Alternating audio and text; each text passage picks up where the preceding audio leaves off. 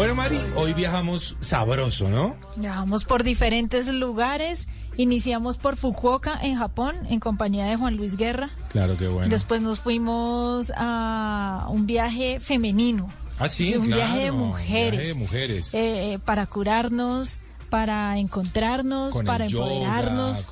con tantas cosas con ¿no? terapias holísticas bien interesantes. Luego pilas, si les pasa algo en otro país, ojo con los costos de enfermarse en otro país, ya lo vimos. ¿eh?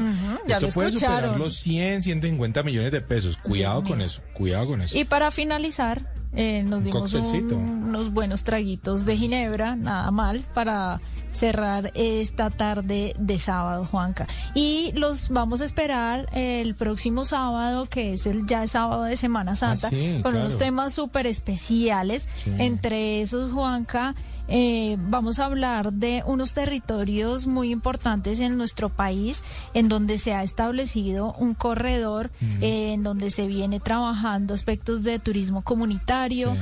también de conservación y ayuda a todos estos pueblos entre eh, Caquetá, Putumayo y Cauca. Bueno, está. Buenísimo. eso va a estar muy bueno. Y también vamos a hablar de qué se comía o qué comió Jesús en la última cena. ¿Cómo serían Epa. esas cenas de Pascua? Qué buen tema. Bueno, Sí, chao sí, sí, hablamos señor. en ocho días entonces. Nos escuchamos nuevamente dentro de ocho días con más inspiración para que ustedes salgan a recorrer Colombia y el mundo. Y a nuestros oyentes, recuérdenlo, pero recuérdenlo en serio, que la vida es un viaje maravilloso. Ustedes continúen con nuestra programación habitual en eh, Blue Radio. Nos escuchamos en ocho días. Chao.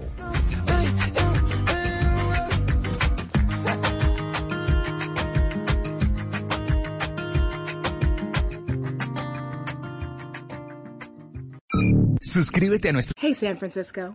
I may sound like a regular 2023 person, but I'm actually visiting from the future. Cool, right? I'm here to tell you that the little environmental things you're doing, like taking public transit and signing up for Clean Power SF 100% renewable electricity, it's making a difference. In fact, greenhouse gas emissions have already been cut by almost half. But don't let up. We're counting on you in the future. Take action at sfclimateplan.org. Here's to feeling that we belong and feeling part of something bigger.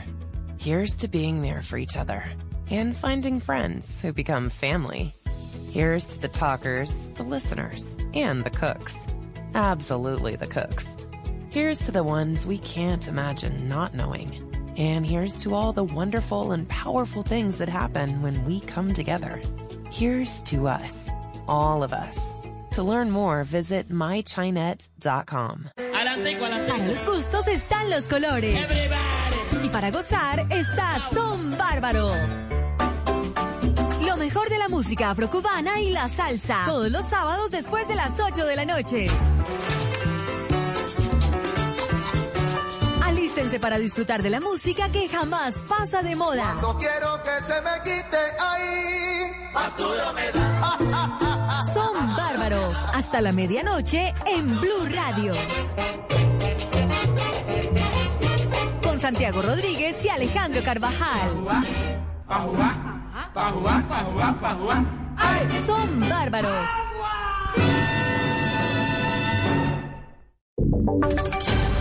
Voces y sonidos de Colombia y el mundo en Blue Radio y bluradio.com, porque la verdad es de todos. Hay noticias en Blue Radio a las 3 de la tarde y 13 minutos y les contamos una noticia que ha sido bastante trágica en Bogotá en las últimas horas y tiene que ver con esa masacre de cinco personas que se presentó en las últimas horas en Fontibón. Todo al parecer por el cobro de un arriendo a un inquilino quien habría reaccionado de manera violenta. Julián Peña tiene pronunciamiento del distrito. Así es, se trata.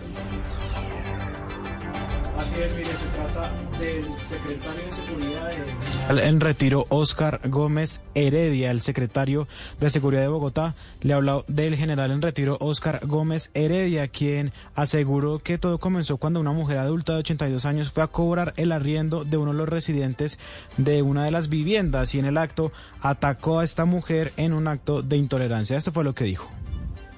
Estamos en la localidad de Fontibón, en el barrio La Laguna, donde lamentablemente se presenta un hecho de intolerancia, donde fallecen cuatro personas inicialmente y el responsable, el victimario, es abatido por la Policía Nacional. Por eso, articulados con nuestra policía, con la Fiscalía, con el Ejército Nacional, hacemos campañas y actividades en aras de prevenir cualquier hecho eh, lamentable. Damián, mire, y es que este hombre presuntamente de nacionalidad venezolana asesinó a los dueños de la casa en donde residía todo por el cobro del arriendo. Bueno, es una noticia en desarrollo. Allí también se encuentra un periodista de Blue Radio, Juan Andrés Beltrán, en el lugar de los hechos. Ya estaremos contándoles detalles sobre lo que está ocurriendo allí. Por ahora les hablamos sobre otro caso también eh, que tiene indignada a las autoridades y a la población en Bogotá, porque a la cárcel fue enviado un hombre señalado de asesinar a su esposa con unas tijeras. Pablo Arango tiene la historia. Damián, ¿qué tal? Muy buenas tardes. Efectivamente fue cobijado con medida de aseguramiento este hombre de 42 años de edad, señalado de acabar con la vida de su pareja sentimental en un nuevo caso de feminicidio registrado en la capital del país, específicamente en el barrio Granjas de San Pablo, en el sur de la capital de la República, al parecer este hombre. Y justo cuando estaba en presencia de su hijo de apenas 15 meses de edad, agredió a su pareja sentimental con unas tijeras, según la fiscalía, la agredió en la mano, pero también a la altura del cuello, provocándole una herida mortal, lo que le ocasionó la muerte. Vamos a escuchar a la asesora de la Dirección de Fiscalías de Bogotá hablando de este violento caso registrado en el sur de Bogotá. Se pudo establecer que desde el inicio de la relación el procesado habría ejercido ciclos de violencia, los cuales incluyeron maltrato físico, verbal y psicológico. Un juez determinó que el procesado deberá cumplir medida de aseguramiento de detención preventiva en establecimiento carcelario. Y aunque este hombre no aceptó cargos, se enfrenta a una pena por el delito de feminicidio cercana o superior a los 50 años de prisión. Damián. Y en Soledad Atlántico hay otra tremenda historia porque fue capturada una mujer por delitos de violencia intrafamiliar agravada y tortura. Esto después de quemar con una cuchara caliente a su hijo de tan solo cuatro años. Adrián Jiménez. Como Elianis Andrea Ferrer Brochero, de 44 años, fue identificada la mujer capturada por orden judicial en Soledad Atlántico tras quemar a su propio hijo de tan solo cuatro años con una cuchara caliente en medio de lo que habría sido un ataque de histeria ante un posible acto de desobediencia del niño. El pequeño inmediatamente fue trasladado hacia un centro asistencial en el que se determinó que presentaba lesiones en los dedos de su pie, quemaduras a la altura de su espalda, heridas ulceradas en sus orejas y algunas laceraciones, lo que confirmaría un posible caso de tortura. Así lo explicó el teniente coronel Óscar Olarte, jefe de protección y servicios especiales especiales de la Policía de Barranquilla. Esta mujer era la madre del menor, lo cual para nosotros es muy aberrante. Por tal motivo, en un trabajo conjunto con la Fiscalía General de la Nación, fue puesta a disposición y recluida en centro carcelario. La mujer quedó a disposición de la Fiscalía para ser presentada la próxima semana ante un juez de control de garantías en audiencias de legalización de captura, formulación de imputaciones y solicitud de medida de aseguramiento. A las 3 de la tarde y 7 minutos también les contamos sobre cómo avanza el plan éxodo durante esta Semana Santa en el país y, por ejemplo, en, en Bucaramanga hay más de 3.000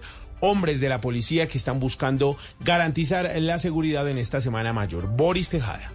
Como Elianis Andrea Ferrer Brochero, de 44 años, fue identificada la mujer capturada por orden judicial en Soledad Atlántico tras quemar a su propio hijo de tan solo cuatro años con una cuchara caliente en medio de lo que habría sido un ataque de histeria ante un posible acto de desobediencia del niño. El pequeño inmediatamente... Tres de la tarde y siete minutos, ya les vamos a contar detalles sobre ese plan éxodo que se está adelantando en la capital de Santander y por ahora les hablamos de los deportes porque ya hasta ahora se juega el minuto 49 del partido entre el Barcelona que le gana 1 a 0 al Elche. Hablamos de la Liga Española, porque también en la previa del juego del Real Madrid ante el Valladolid, el equipo del club merengue Carlo Ancelotti habló sobre el interés que tiene la Federación Brasileña de convertirlo en su nuevo director técnico.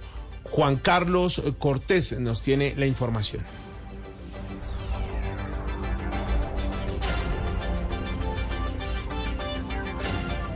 A las 3 de la tarde y 8 minutos son eh, las noticias que hasta ahora tenemos en voces y sonidos. Eh, por ahora, a las 4 de la tarde nos volveremos a ver y a escuchar con una nueva actualización de estas y otras noticias que también podrán encontrar en blurradio.com.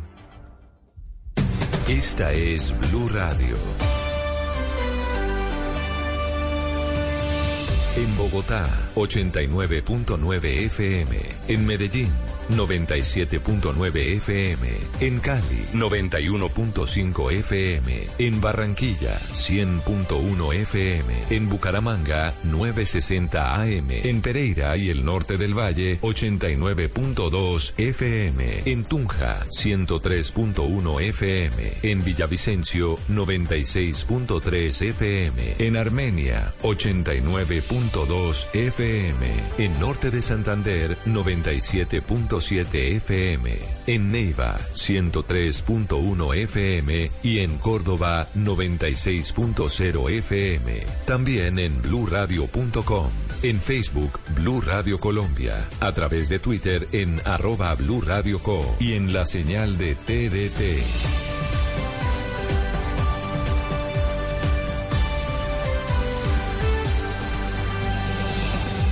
Radio, la alternativa. Su trayectoria, su historia, su verdad. Blue Radio presenta Se dice de mí. Todo sobre los grandes del mundo del espectáculo en Colombia. Presentado por Diva Yesurum, por Blue Radio y bluradio.com.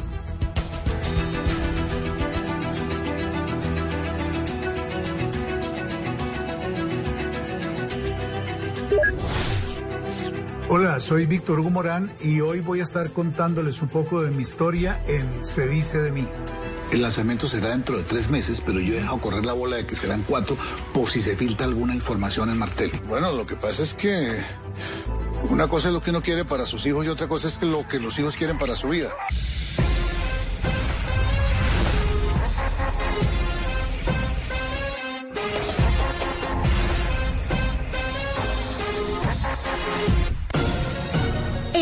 Víctor Hugo Morán, recordado por haberle dado vida al doctor Pardito en la famosa comedia Don Chinche, y a Juan Ramón Vargas, Puchis en Dejémonos de Vainas, llega a Se Dice de mí. Estuve 40 días hospitalizado. Parte de esa, de esa hospitalización fue en coma.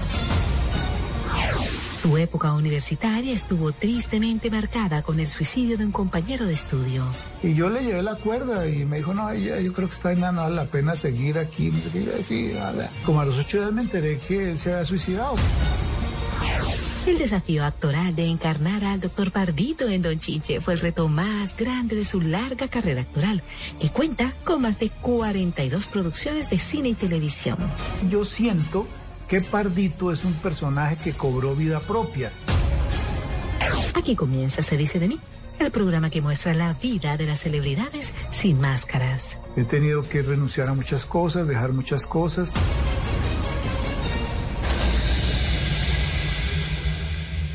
Lo que pasa es que ese cuentico de que usted contrató a Harold para que le ayudara a buscar a su hermana es un poquito chimbo, ¿no le parece? Víctor Hugo es hijo único del matrimonio Morant Camacho y su nacimiento sucedió hace tanto que según él ya no lo recuerda.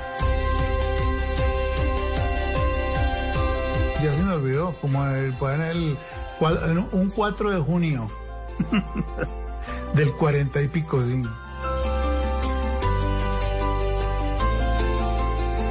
Nacimiento ocurrió en el municipio de Arcabuco, departamento de Boyacá, debido al empleo de su papá. Mi papá trabajaba con el Ministerio de Higiene, que se llamaba en esa época el Ministerio de Salud, y eh, él no era médico, pero trabajaba en cosas como de contabilidad y eso, y lo nombraron en una mm, comisión en Arcabuco donde había un centro vocacional para niños. Mi mamá, que por ese momento estaba embarazada, decidió no quedarse aquí en Bogotá, se fue detrás de él porque no quería afrontar el embarazo sola. Mis recuerdos que van como desde los tres años era que yo vivía con mi mamá, mi papá nos visitaba periódicamente, pero mi mamá era muy reservada y mi papá más, entonces nunca supe. Hoy en día entiendo y creo que fue por un problema de, genio. Mi papá era un hombre sumamente calmado, mi mamá al revés era una mujer muy acelerada, muy dominante y creo que eso generó al- algunas diferencias. No me consta, pero mi mamá dice que mi papá era muy perro, entonces... Mi abuelita es una mujer admirable, era una mujer muy fuerte de decisiones eh, muy radicales muchas veces, eh, regañona, pero en el fondo era una dulzura. Se dijo único hizo que los cuidados de su madre hacia él fueran excesivos. Tuve muchos primos y primas con los que jugaba cuando iba de visita, pero en mi casa realmente estaba solo. Entonces eh, jugaba mucho a, a, disfrazarme con el espejo. No sé, tenía juguetes nada costosos, muñecos, cosas con los que yo armaba historias. Cuando no estaba en el colegio, cuando no estaba los fines de semana con los primos, en, en la soledad era cuando él hacía sus juegos de, de disfrazarse y de y de incursionar, digamos, en la actuación desde esa época. También me gustaba un poco la idea de ser militar o de ser cura o abogado, no había muchas profesiones en esa época tampoco. Yo era de una familia muy modesta, entonces no había los recursos como para decir, ay, se va a estudiar al exterior. No, no, era aquí en la, en la nacional, la Nacho, como dicen ahora. Y mi mamá, eh, por medio de una enfermera amiga, que trabajaba en la Chayo o que conocía la Chayo, necesitaban una señora que cosiera eh, ropa de cirugía, de, de todas estas cosas, de tendidos, cosas. Y a mi mamá la contrataron para eso. Y trabajaba allá, presencialmente. Y con ese trabajo era con el que pues mantenía a mi papá, le proporcionaba el estudio, la alimentación, todo. Ella se pensionó incluso de la clínica Chayo. Mi abuelita siempre lo mantenía impecable, súper guapo, súper bien vestido, con solo la manera de coser. Pero sí, sí sé que era, era difícil para ella y para él, fueron épocas difíciles. El hecho de que la mamá de Víctor trabajara en la clínica Chayo resultó ser un factor determinante a la hora de salvarle la vida al actor. Realmente, pues a mí me dio un cálculo renal. Eh, mi mamá que trabajaba en la Chayo por esa época, pues me llevó a la Chayo. Me trataron muy bien, me tuvieron que hacer una cirugía de emergencia. El cálculo era muy grande, según los expertos, el, urólogo que me atendió, que hizo la cirugía, eh, eso me alcanzó a destrozar el uréter. Bueno, eso fue una tragedia. A los 20 años le descubrieron un cálculo y le hicieron una cirugía bastante riesgosa. En esa época pues no, hay, no existía la tecnología de hoy en día. Estuve 40 días hospitalizado, efectivamente, y parte de esa, de esa hospitalización fue en coma. Yo no recuerdo de la coma, pero sí recuerdo cuando estaba convaleciente que yo decía me puedo morir.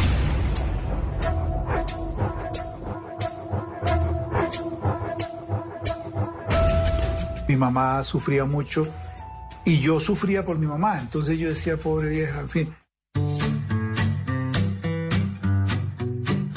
Conquista amorosa resultó ser un enorme dolor de cabeza. Y entonces a mí se me ocurrió escribirle en un papelito algo así, te amo, no sé qué, Hugo. Y, porque yo de niño nadie me decía Víctor Hugo, sino Hugo. Huguito, los que me querían. Entonces yo envolví el papelito y se lo lancé y ella volteó y el papel le pegó y la niña lo que hizo fue ponerse a llorar. y, claro, la profesora cogió el papel, vio que decía, te amo Hugo, y en el salón había conmigo dos Hugos, éramos dos Hugos, dos niños de nombre Hugo. La profesora muy inteligentemente dijo, por favor, los Hugos pasen al tablero, escriba su nombre, escriba su nombre. Y el otro niño escribía Hugo sin H y yo escribía Hugo con H y el papelito estaba con H. Entonces me delaté. En ese momento el amor tuvo un final triste, pero fue el inicio de su carrera actoral al competir con la niña por el derecho a declamar ante todo el colegio el poema Patria escrito por el expresidente Miguel Antonio Caro. pero yo me lo aprendí y llegó mi papá un día y le dije, papá, voy a declamar el 20 de julio y sé la poesía. Mi papá me dijo, a ver, dime la poesía. Yo, patria, torre mi silencio, muy tiempo profanar turbas, papá. Y yo, mi papá me dijo, ya te sabes el texto, ahora tienes que aprender a decirlo. Para mí eso sonó extraño, ¿cómo así? Sí, porque es que decirlo, una cosa es recitar así, pues como una carreta y otra cosa es interpretar. Por eso yo digo que mi papá también accidentalmente fue mi primer director. Ya regresamos a Se dice de mí, el programa que muestra la vida de las celebridades sin máscaras. Descubrí, como muchos otros, que el teatro no era un juego, sino que era algo más serio. Ya regresamos con Se dice de mí. Hey, San Francisco. I may sound like a regular 2023 person, but I'm actually visiting from the future. Cool, right? I'm here to tell you that the little environmental things you're doing, like taking public transit and signing up for Clean Power SF 100% renewable electricity, it's making a difference. In fact, greenhouse gas emissions have already been cut by almost half. But don't let up. We're counting on you in the future. Take action at sfclimateplan.org. Here's to feeling that we belong and feeling part of something bigger. Here's to being there for each other and finding friends who become family. Here's to the talkers, the listeners, and the cooks. Absolutely the cooks. Here's to the ones we can't imagine not knowing. And here's to all the wonderful and powerful things that happen when we come together. Here's to us, all of us. To learn more, visit mychinet.com. Domingo en, en Blue Jeans, siéntese bien para sentirse bien. Hablaremos de cómo conservar una buena salud a partir de su postura en cualquier actividad de su vida diaria. El cuello, la columna, los músculos, todo, absolutamente todo se afecta con una buena o una mala postura.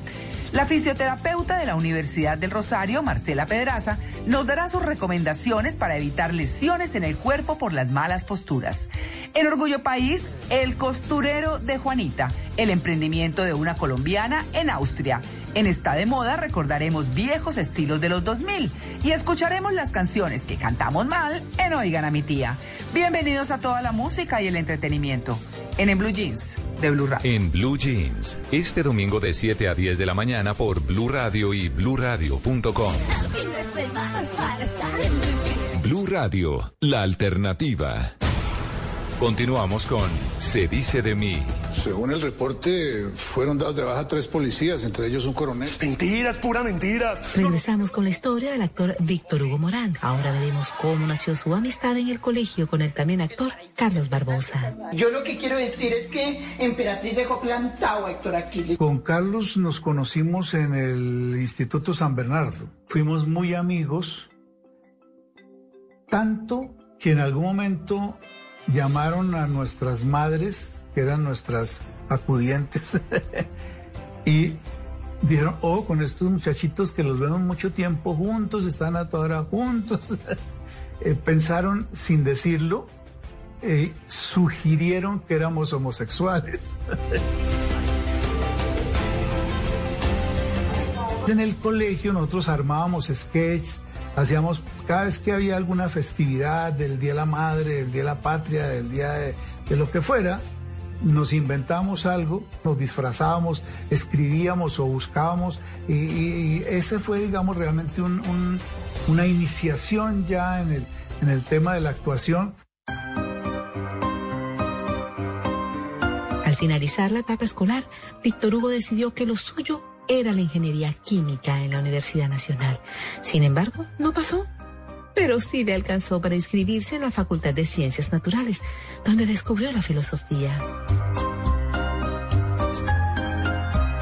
Y en la filosofía, donde yo ya creía estar muy alejado del teatro, me reencontré con el teatro griego, con la historia eh, y todas estas cosas y descubrí, como muchos otros, que el teatro no era un juego, sino que era algo más serio y que, que estaba, tenía, estaba muy arraigado con la cultura de los pueblos, bueno, en fin.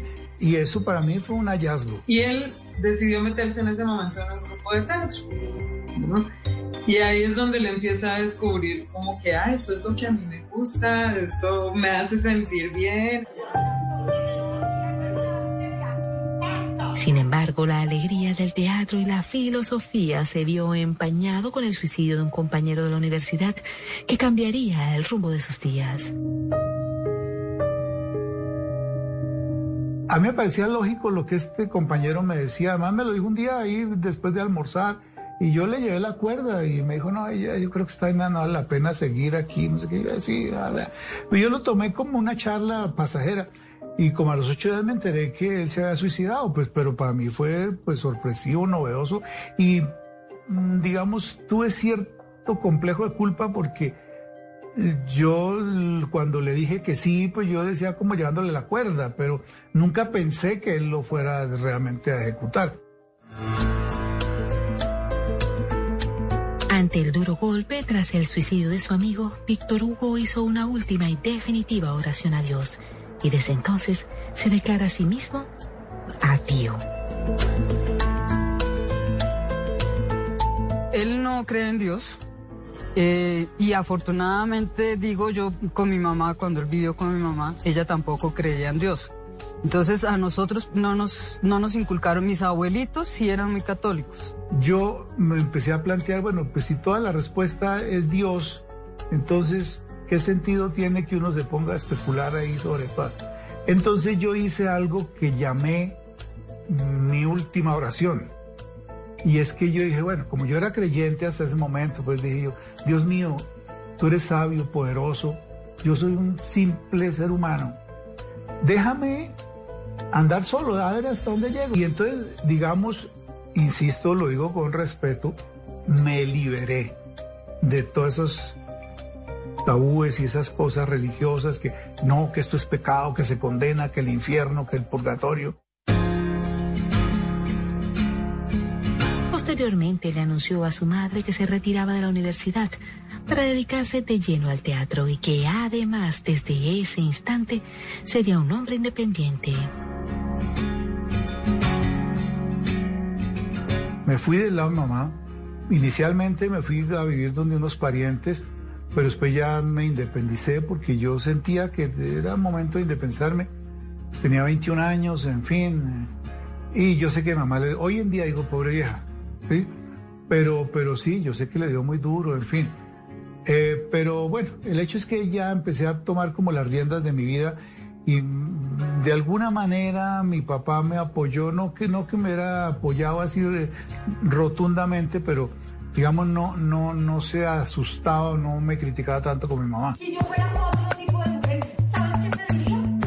Su primera gira teatral fue a Costa Rica, al lado de Carlos Barbosa, Mario Eugenia Dávila, Mario Sastre y Judy Enríquez, entre otros actores, bajo la dirección del español Esteban Pols y su esposa Montserrat Salvador.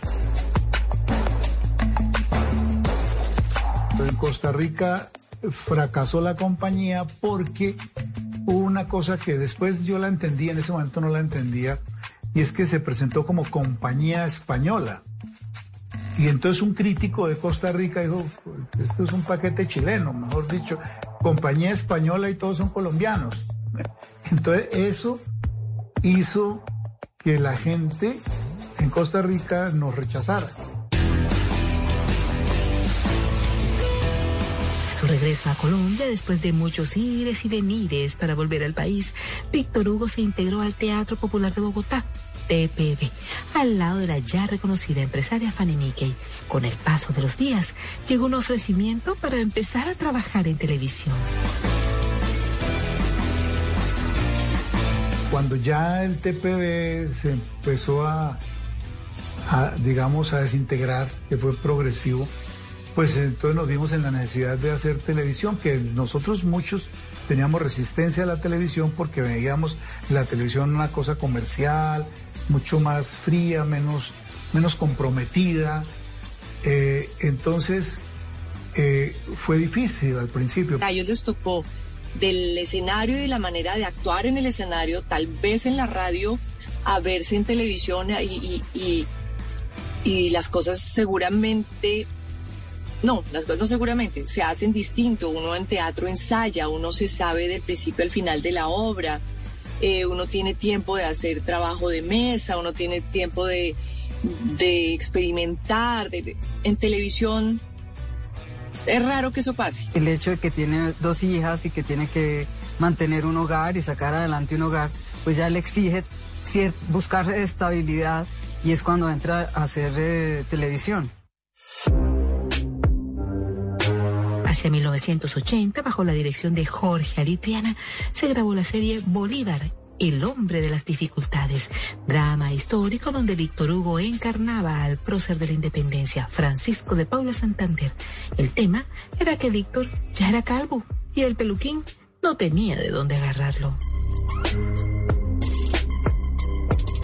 Una escena venía a caballo, éramos muy jóvenes, muy, muy, muy, muy próceres, y entonces en una entrada y pasamos por, un, por debajo de un árbol y el peluquín se enredó y se enganchó al árbol y yo seguí.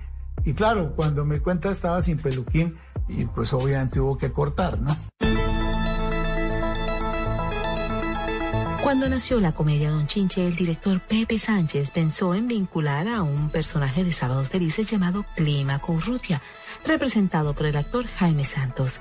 Sin embargo, debido a sus múltiples compromisos, no pudo formar parte del elenco. Es ahí cuando llega el nuevo reto actoral para Víctor Hugo.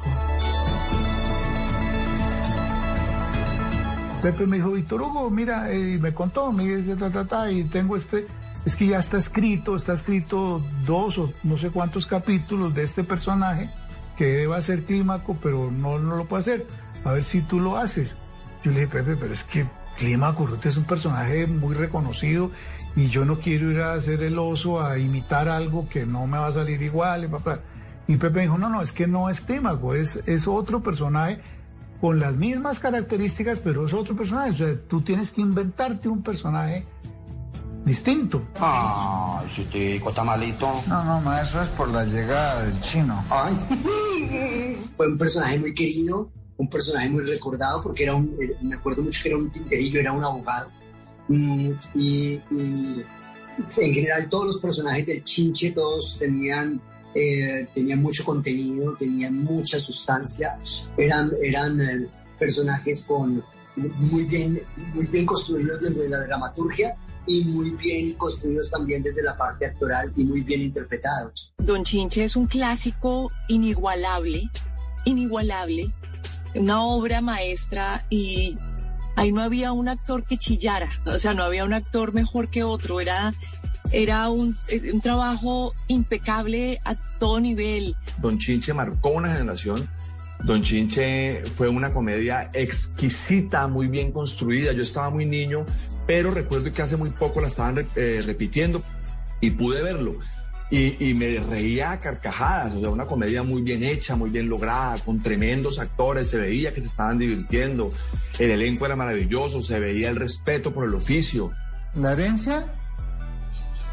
¿Un centavo? ¿Pero cómo, así eso, me sé? No, no, no, no. Tía. El doctor Pardito, que era eh, Víctor Hugo, era ese tipo de personas que habían sido em, estrato altísimo, pero que estaban en, como en decadencia económicamente. Y eh, se hicieron los dos o cuatro capítulos que tenía el personaje y ya salió, bueno, gracias, Pepe me, me agradeció todo y ahí terminó. Y al poco tiempo empezó la gente a decir, ¿qué pasó con Pardito? Y Pardito y Pardito. Entonces ya ahí ya fue em, por petición del público, Pepe dijo, no, tenemos que revivir el personaje. Y el personaje se quedó y ha sido una de mis grandes satisfacciones como actor porque yo siento que Pardito es un personaje que cobró vida propia. Eso se dice fácil, pero yo soy una persona que yo veo a Pardito y lo veo aparte de mí, o sea, lo, lo, lo quiero como lo quiere mucha gente, lo admiro como lo admira mucha gente y no siento que sea yo. Siento que tiene vida propia, me conmueve Pardito. Él como actor es una persona muy dedicada, es demasiado dedicado y, y, y, y de verdad, o sea, no lo digo porque sea mi abuelo, pero creo que es uno de los mejores actores que ha tenido Colombia o que tiene. Ya regresamos a Se dice de mí, el programa que muestra la vida de las celebridades sin máscaras. Yo a dar ocho días de reposo Me dijo, tranquilícese, usted está fuera de peligro. No sé si lo dijo para que no me diera otro infarto. Ya regresamos con Se dice de mí. Hey, San Francisco. I may sound like a regular 2023 person, but I'm actually visiting from the future. Cool, right? I'm here to tell you that the little environmental things you're doing, like taking public transit and signing up for Clean Power SF 100% renewable electricity, it's making a difference. In fact, greenhouse gas emissions have already been cut by almost half. But don't let up. We're counting on you in the future. Take action at sfclimateplan.org. Here's to feeling that we belong and feeling part of something bigger. Here's to being there for each other and finding friends who become family. Here's to the talkers, the listeners, and the cooks. Absolutely the cooks. Here's to the ones we can't imagine not knowing. And here's to all the wonderful and powerful things that happen when we come together. Here's to us, all of us. To learn more, visit mychinet.com. Este domingo en Generaciones Blue vamos a hablar del envejecimiento prematuro, los mitos y las realidades. Cómo prevenir el envejecimiento prematuro con alimentación saludable y un buen estilo de vida. Generaciones Blue. Este domingo a las 12 del día. Generaciones Blue por Blue Radio y bluradio.com. Blue Radio, la alternativa. Continuamos con Se dice de mí. Hablemos de cosas más agradables. Por ejemplo, tú y yo deberíamos salir a comer juntos algún día. Entramos a la recta final de Se dice de mí con la vida del actor Víctor Hugo Morant, quien tuvo un enorme reconocimiento encarnando al doctor Pardito en la comedia Don Chinche. Ahora veremos cómo llegó el papel de Puchis. Dejémonos de vainas. Lo cierto es que tu mamá ponía ojos de ternero degollado cuando yo le leía mis versos. Así venga a burlarse ahora.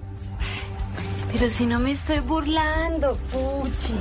Puchis era Daniel Samper Pisano, eh, el padre de Daniel Samper Ospina para los jóvenes.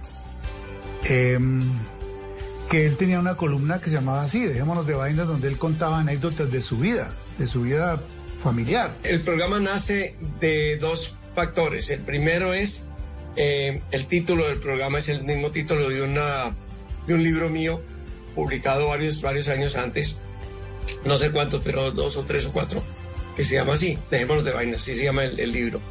Eh, ese es el primer elemento. Y el segundo es que eh, yo en esa época escribía en el tiempo todos los días una columna. Si empezamos con las cosas que nos embejucan de este país, no vamos a terminar nunca con el formulario. ¿Qué sigue? Y en un momento dado me llamó Bernardo Romero Pereiro, gran amigo mío y, y gran director y libretista de televisión mío. Oiga, usted en, esos, en esas cosas que ha ido publicando sobre su familia, que yo las leo siempre, me dijo, eh, ha escrito sin quererlo un, eh, una, una, una comedia, una comedia que se puede convertir en televisión. Entonces yo le dije, mire, yo no tengo ni idea de televisión, no tengo ni idea de libretos, yo lo único que sé es medio escribir. Dijo, tranquilo, yo me invento la comedia y si le gusta la hacemos. Y así fue. Pues dejémonos de vainas es otro clásico, otro clásico maravilloso de la televisión colombiana con la que, con la que crecimos, que nos marcó a todos con, a toda, no, a toda mi generación. También era otro reflejo de una clase social de nuestro país, ¿no? Entonces como una clase media y todos sus problemas y todas sus relaciones familiares, sociales, económicas, políticas. Y Bernardo me dijo, queremos darte este personaje, pero tienes que renunciar a Don Chinche.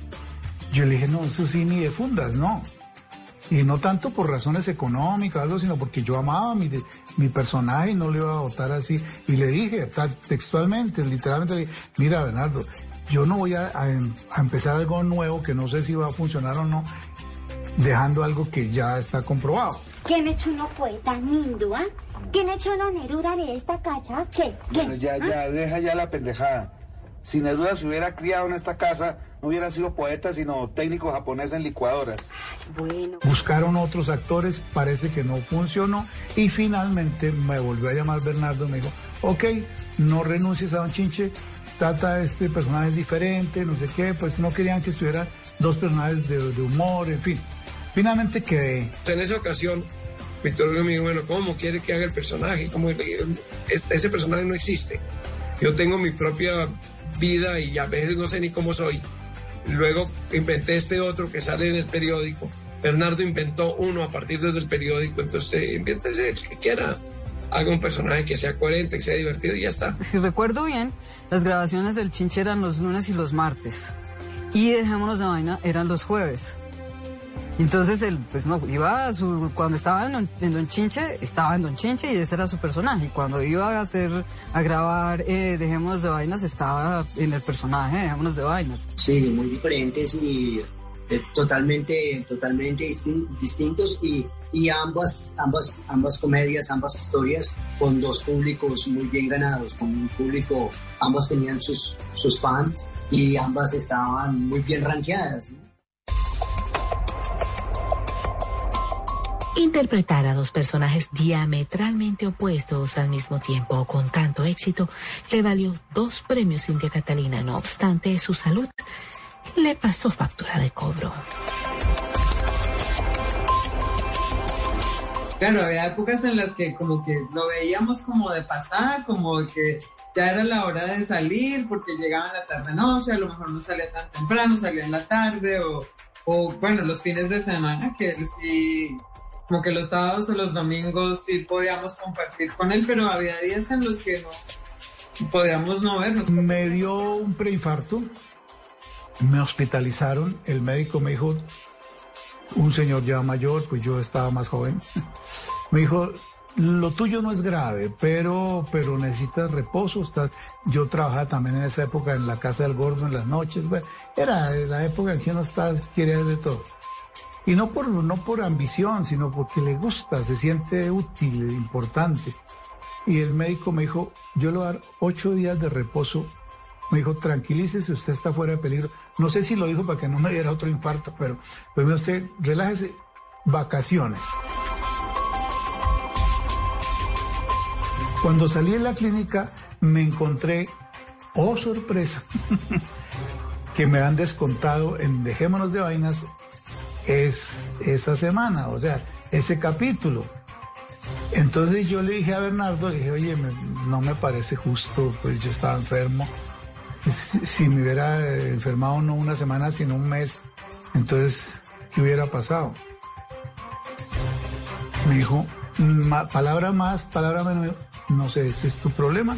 Si quieres yo te ayudo a gestionar un seguro para que te compense, pero pues, o sea, no lo dijo literalmente, pero si tú no estás en el programa no te, se te paga.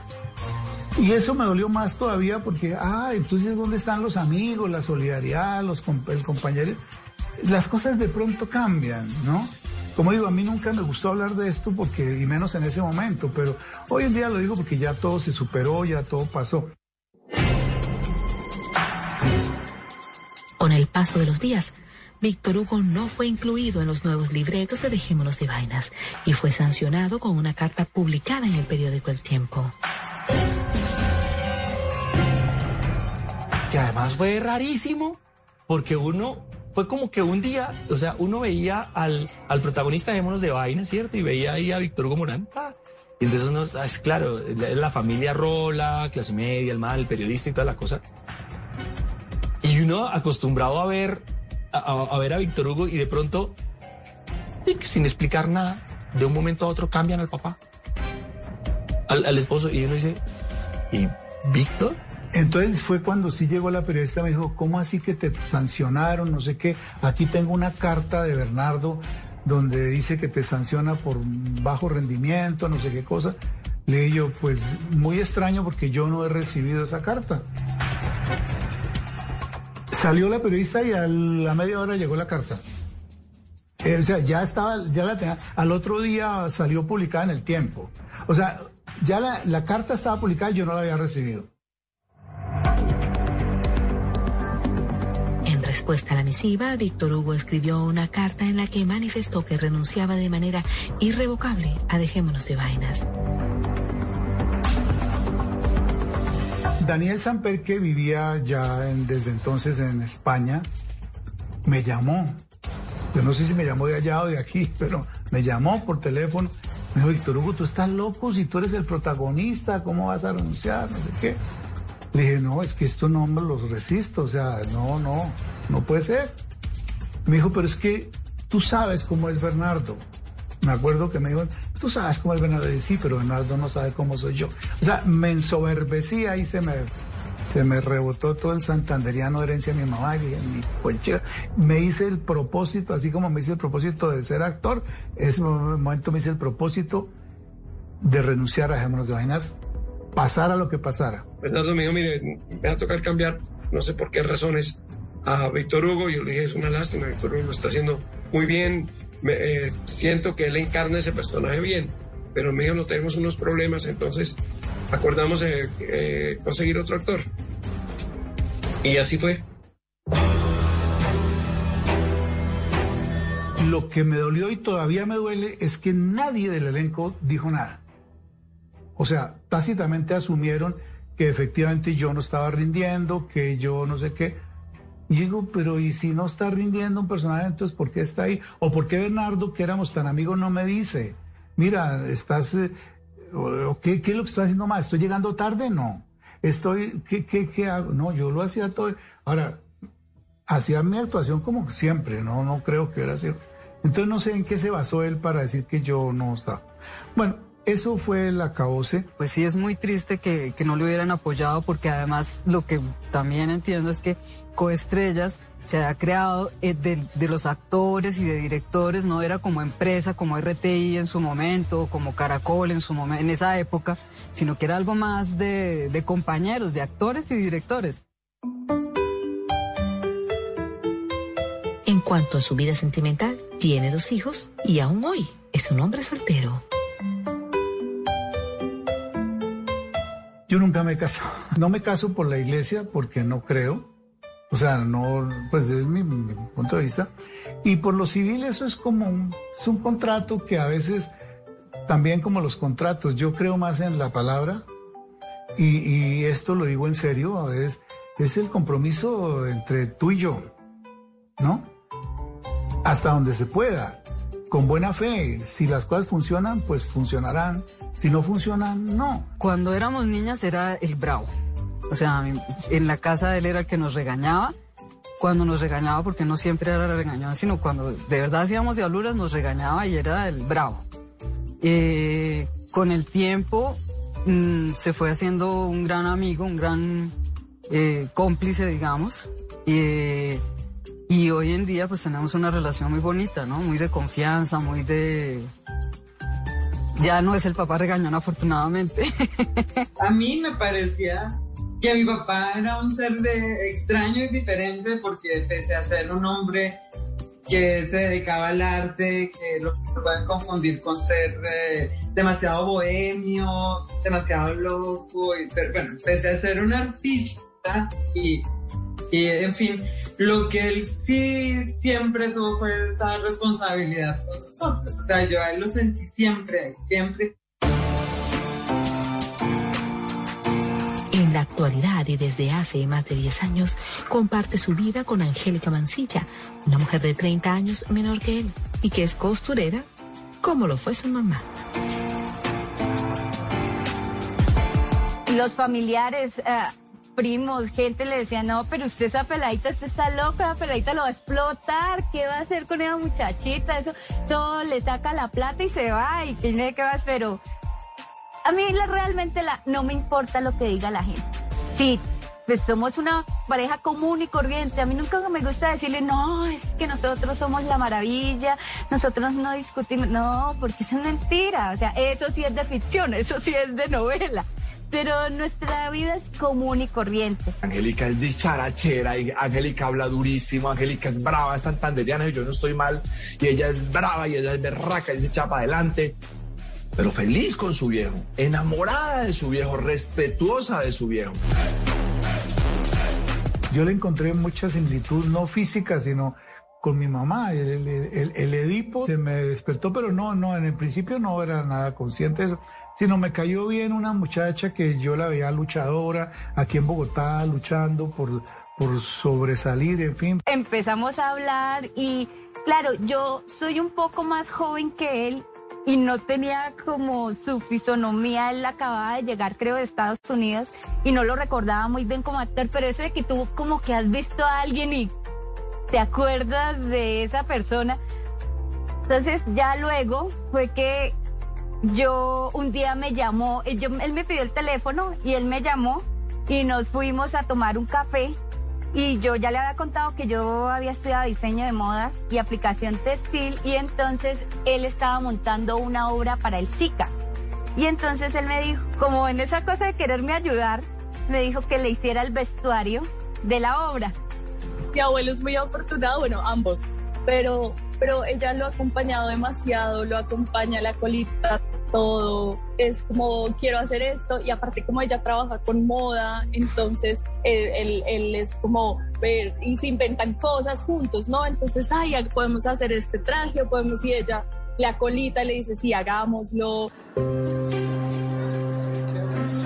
Por esa época yo tuve una cirugía de una, un reemplazo articular de cadera y esa no era su obligación, o sea, ella por pura generosidad yo estaba, yo estaba solo, ¿no? Eh, pues tenía mis hijas y todo, pero digo, no tenía pareja, no sé qué, vivía solo en un apartamentico, eh, un aparta estudio, y ella me iba a acompañar y me, me, acompañó a la clínica, estuvo en la clínica, durmió en la clínica conmigo, y ahí fue donde yo realmente me empecé a enamorar, dije, esta mujer está dando su vida por mí, sin, sin ninguna razón, ¿no? Entonces, desde luego me atraía porque era joven, atractiva, pero pues yo lo veía como una infanticida. Nunca, nunca me gustaron, nunca me gustó ser infanticida, pero pues las cosas se fueron dando. Y, yo me fui encariñando y ella también. Era mi forma de, darle las gracias por su ayuda, por su comprensión, por haberme enseñado algo que yo no conocía en ese momento, que era todo esto de del teatro y la actuación y entonces yo le dije, no, mira, fresco, yo te acompaño, o sea, si estamos los dos es para el bien y para mal, o sea, no es mientras que estemos bien. Angélica es un ser eh, luminoso, ella le puso mucho color a la vida de mi papá, pero no solo la vida de mi papá, sino también de alguna manera nos eh, influyó a nosotros. Él es el creativo, el, el el mamador de gallo, el, juguetón, el que está inventándose cosas nuevas y es ella, al contrario, la mamá, juiciosa, diciéndole, Víctor, Víctor. Es una relación que se complementa mucho, se entiende mucho porque, pues, a pesar de que hay una gran diferencia de edad, eh, Angélica es una persona muy madura, entonces ella pues como que lo, acompaña, es como su asistente en muchas de sus, de sus cosas y, en, muchas en muchas que no es su asistente, es su compañía. Su último trabajo en televisión fue en la segunda temporada La Nocturna. ¿El fracking es legal o ilegal? La segunda parte no fue tan exitosa como la primera, con el agravante que nos cogió la pandemia o sea, y, todo eso precipitó mucho que se acabara la, serie antes de lo previsto y que como muchos otros nos quedáramos sin trabajo.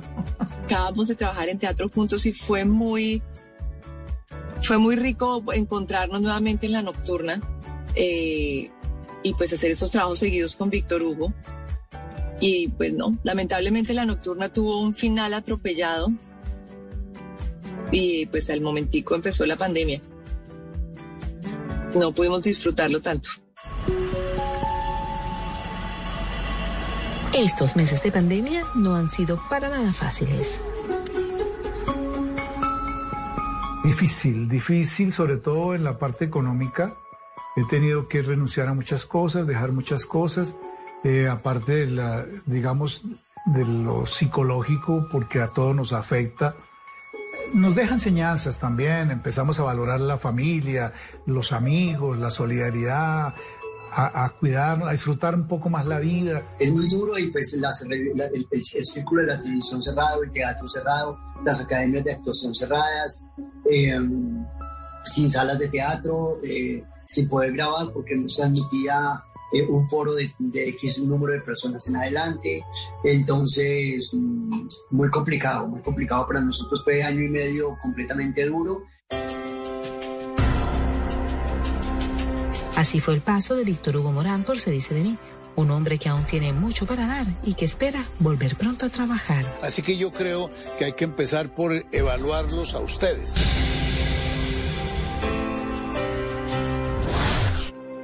Te mando un beso, mi brother, te abrazo en la distancia. Mi casa será tu casa siempre, Cali, te espera cuando quieras volver. Angélica de la Furi, un beso grande, gracias por cuidarlo, por consentirlo. Estos conceptos que tú me has compartido, te juro que los sigo teniendo en cuenta en cada papel, en cada personaje que yo interpreto, y eso lo agradezco con el alma. Gracias por todo, Víctor Hugo, y espero que encuentres muy bien. Espero que estés muy bien en compañía de Angélica y espero que estés y sigas tomando vinito, el que nos gusta. Un abrazo, Víctor. Espero haber envejecido menos que, que haya envejecido menos que yo, pues para que siga trabajando muchos años, que eh, es un, un, gran aporte para la televisión colombiana lo que él hace. Mi Víctor Hugo, qué rico poderte mandar este mensaje, poderte decir que te admiro profundamente, que ha sido un placer trabajar contigo y que espero volver a hacerlo, eh, que, que, muy seguramente vamos a volver a trabajar juntos y que te, te esperan largos y buenos eh, años de, de, vida y de trabajo. Un besito.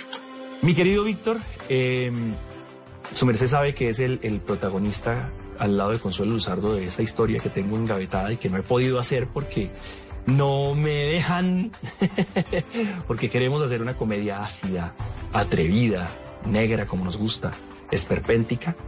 Eh, pero yo seguiré participando y su merced sabe que, que cuenta conmigo, yo sé que cuento con su merced y un abrazo grande. Te mereces todos los aplausos del mundo, siempre me has parecido una persona maravillosa un actor del que se tiene que aprender muchas cosas.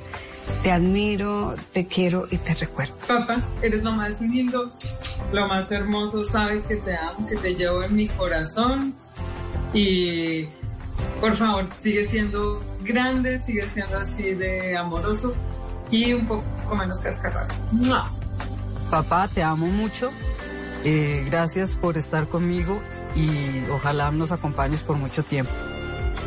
Aure, te adoro, te, te quiero mucho, eh, sabes que todo lo que, lo que soy o lo que me gusta, eh, en parte también lo debo a todo lo que he podido compartir contigo. Eres una persona que admiro muchísimo, te agradezco por todo lo que me has enseñado, te agradezco porque, como tú dices, esa droga y esa, esa droga en la que me metiste que se llama actuación va a estar en mí hasta el finales de mis días. No siempre no tiene oportunidad de hablar de su vida con la familiaridad y la franqueza con que yo lo he hecho. Por favor, ténganme paciencia, pero es la verdad. Y, y pues ojalá que las experiencias de uno sirvan para algo a otros. Mil gracias.